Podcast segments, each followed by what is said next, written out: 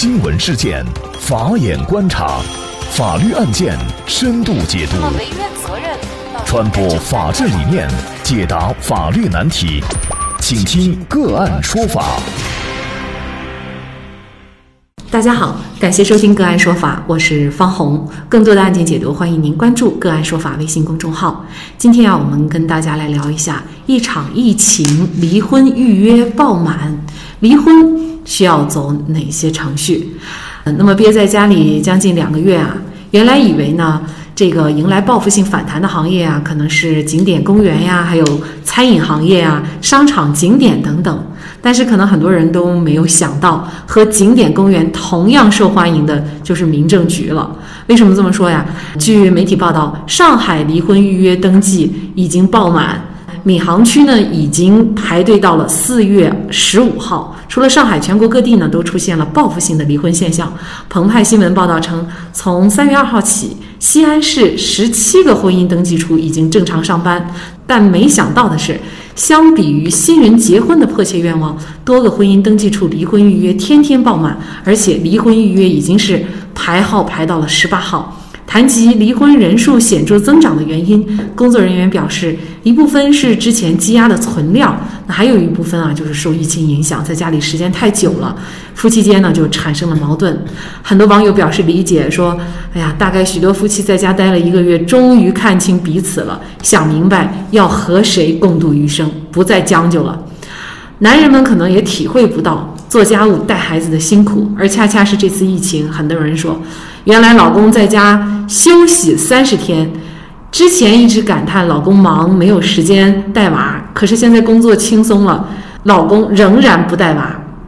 那也有网友表示啊，就是一个多月了，我们两个人都没超过十句话，明明两个人都在家，我还是觉得有丧偶式的感觉。疫情期间大家的生活是怎么样的？那么如果您选择离婚的话，选择协议离婚还是直接去诉讼离婚，哪个更好？就这相关的法律问题，今天呢，我们就邀请云南鼎旗律师事务所婚姻家事专业律师黄蓉和我们一起来聊一下。黄律师您好。您好，方老师，感谢黄主任啊。那个疫情期间，可能每个人都有感受啊。我们俩也都是女方，不知道那个黄律师在疫情期间有没有像网友这种感受啊？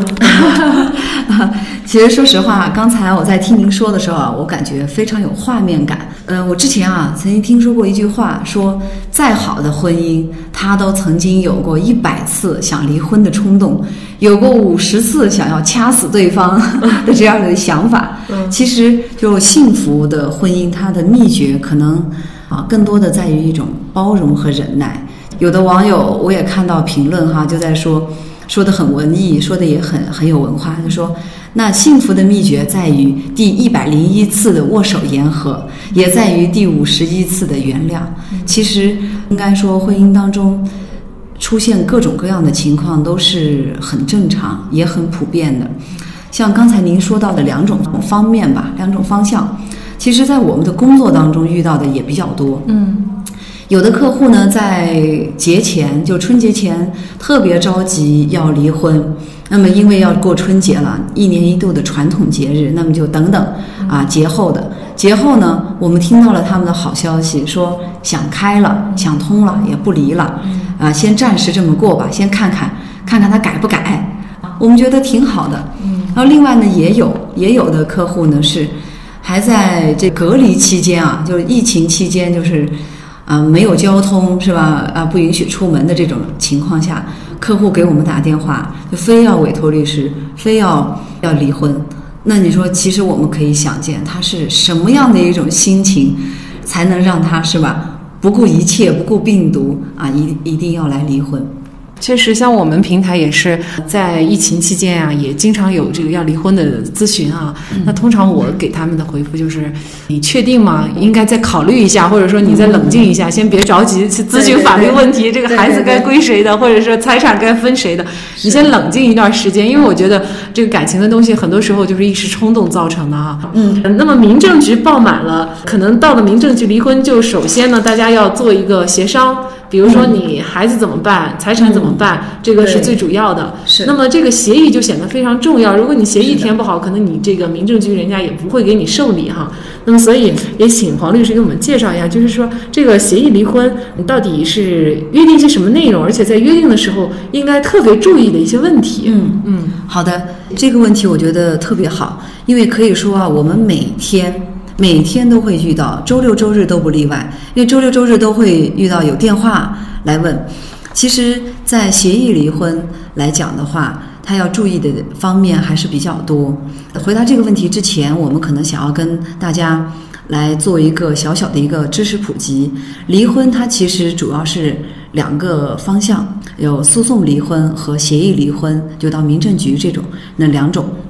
那么，在协议离婚当中的话，一般呢会涉及到两两大问题，一方面呢是子女抚养权、抚养费、探视权的问题，另外一方面就是房产或者说财产，我们应该说叫财产分割的问题。呃，我们说到需要注意的点的话，可能主要是这么几方面哈。如果有孩子的家庭，孩子如果是未成年的情况下，那么就涉及到孩子的抚养权。那么一定要约定好抚养权是归谁，因为抚养权它主要解决的是孩子和谁共同生活，而不是监护权。因为父亲和母亲他在孩子未成年之前，他都是孩子的法定的监护人，所以这一点的话不要混淆。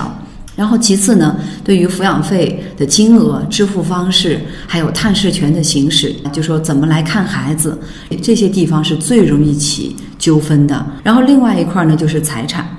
财产方面的话，那么首先首要的哈，那么就是如果有夫妻共同购买的啊购置的这些财产，比如说房产，啊从大件儿开始说，呃房产的话，那一定要约定好，比如说把房子的位置、门牌号等等，甚至包括平米、平米数都要约定好，也就是房产证上面，呃登记的信息一定要按那个标准信息来写。有的我们经常有时候碰到的案子就是这样，就他那个离婚协议没有办法执行，婚是离了，但是没有办法执行，是因为他的协议当中约定太模糊，然后公说公有理，婆说婆有理的，那么双方就起纷争了。然后其次的话，还有房子的归属问题，以后还有就是比如说如果有贷款，谁来偿还贷款等等啊这些问题，还有呢就是车辆归谁。是吧？归谁？然后怎么个使用法等等这些问题，包括车辆的车牌号，嗯，还有这个这个行车证号，这些就是唯一的能够证明确定就是这个财产的这些，一定要写清楚啊，写清楚，不能只说哎，有一辆别克君威归你，一辆这个大众帕萨特归我。如果这么来写的话，其实是很难执行的。就是他的协议，我们认为是他是约定不清楚，所以会对后后面协议的履行会造成一定的影响。嗯，那比如说这辆车本身在我们夫妻名下就这两辆车呀，那我把这个车子的品牌已经说出来了，那这个还不够明确吗？不行。不行，因为是这样的，因为作为任何一项财产，你说大众帕萨特，大众帕萨特它有什么呢？有可能是这个车，也有可能是那个车型，它还有车型。嗯，而且对于财产的确定的话，它一定是就是每一个财产它会有一个它自己的，就像每个人的身份证一样，一定从法律的角度来讲，这个财产必须是明确的啊，明确的，并且是唯一的。就是这样，我们曾经有过一个案子，他们家是一个那个就是单位的那个老房子，他们在写离婚协议，就是两口子商量完了以后自己写的，就去民政局办了。他写的是两个，一个大房子，一个小房子，大房子呢就归她老公，小房子呢就归她。那个小房子写的时候，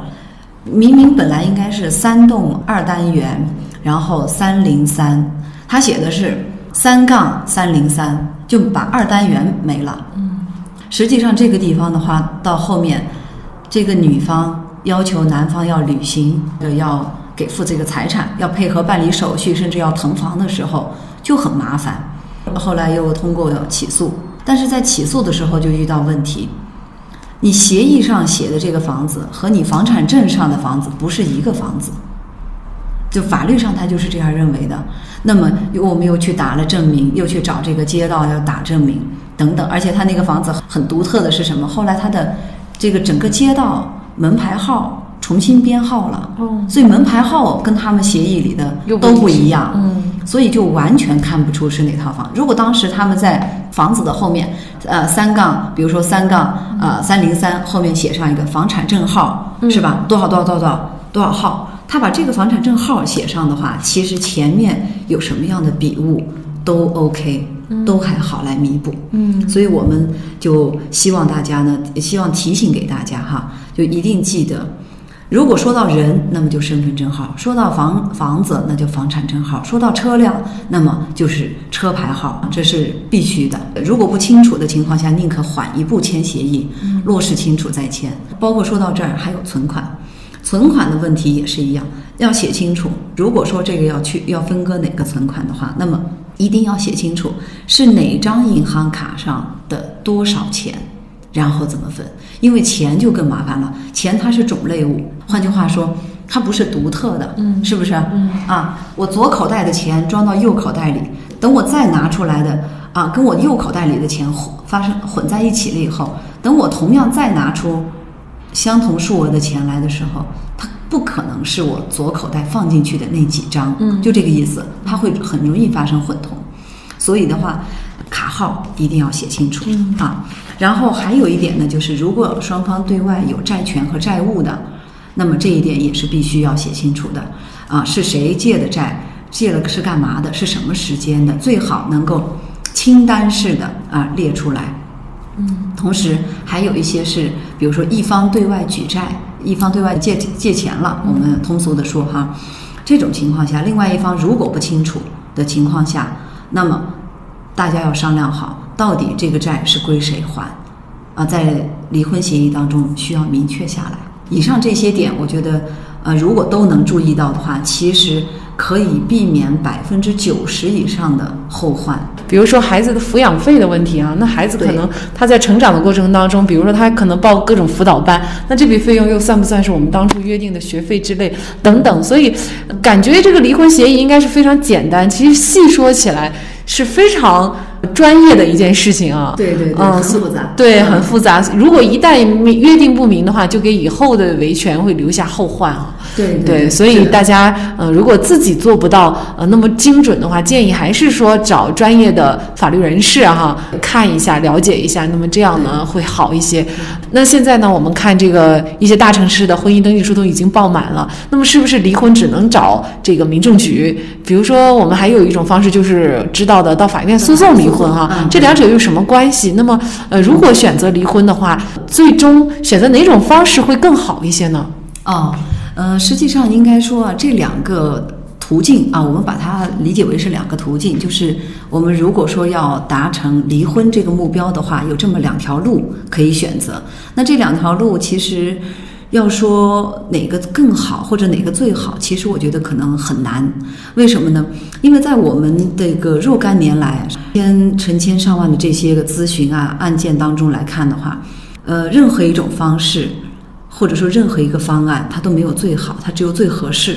那我们会一般来讲是这样，是比较建议根据我们当事人具体的案情来给客户给他们一个建议，就你这个建议啊是怎么样的方案好，就采取哪一种，或者是先走哪一种，后走哪一种，怎么样来搭配，会达到效果最好。就是这两条途径吧。协议离婚呢，它比较适合什么呢？比较适合就是说家庭成员结构简单，比如说没有子女这种情况下，只有夫妻俩哈。然后呢，第二呢就是财产结构相对比较简单，比如说也没有房也没有车，就是各自的收入，就结婚时间比较短啊，也没有任何其他的这个外债啊，也没有对外借过钱等等。如果是这样的话，那么走协议离婚的话是比较简单的，那么可能也是比较适合的，而且从经济成本来讲，它也是成本最低的。如果说有孩子，并且可能还不止一个，呃，或者说还有的话就是财产，它的财产结构有房子，还有股票，是吧？还有债券、对外的债务，还有别人向向他们借的钱，是吧？叫债权。有债权、债务，有这些东西的话，其实如果通过协议的话，很难彻底解决，因为不同的财产它都会有不同的一些特殊的情况，那么多多少少为以后还会留下一些叫后患吧。婚姻到了无法挽留的地步，只能期望好聚好散。毕竟对方是自己曾全身心爱过的人。如果在最后散场的时候，为了钱财打得鸡飞狗跳，这不仅对不住对方，更对不住自己。因此，好好协商，咨询专业的法律人士，不忘初心，方得始终。另外，本周五的晚上八点，也就是三月二十七号晚上的八点，我们继续。开启我们的第二场直播。本周五的主题是欠钱不还讨债有绝招。我们邀请到的嘉宾是全国优秀律师事务所云南大韬律师事务所主任、云南省律师协会刑事专业委员会副主任王绍涛律师，和我们大家一起来交流。那么在这个直播的过程当中啊，欢迎您遇到任何的讨债难题啊，都可以直接的现场通过发信息的方式向我们咨询，我们会当场给大家予以解答。因为我们请到的。包括上一场的资深嘉宾，在实际生活当中啊，如果您想有法律问题能够找到资深的律师给你提供一些非常宝贵的、有价值的建议的话，事实上是非常难的。也希望大家能够抓住这样的机会，参与到我们个案说法的直播间，和我们进行沟通和交流。那么，大家如果想获得我们节目的图文资料，欢迎您关注“个案说法”的微信公众号，在历史消息当中就可以找到这期节目的全部图文资料。那么，大家在生活工作当中遇到一些法律问题呢，也欢迎大家向我们进行咨询。您可以添加幺五九七四八二七四六七这部手机号码的微信号，就可以找到我们。他们都非常的资深、专业和负责人。感谢您的收听，我们下期节目再见。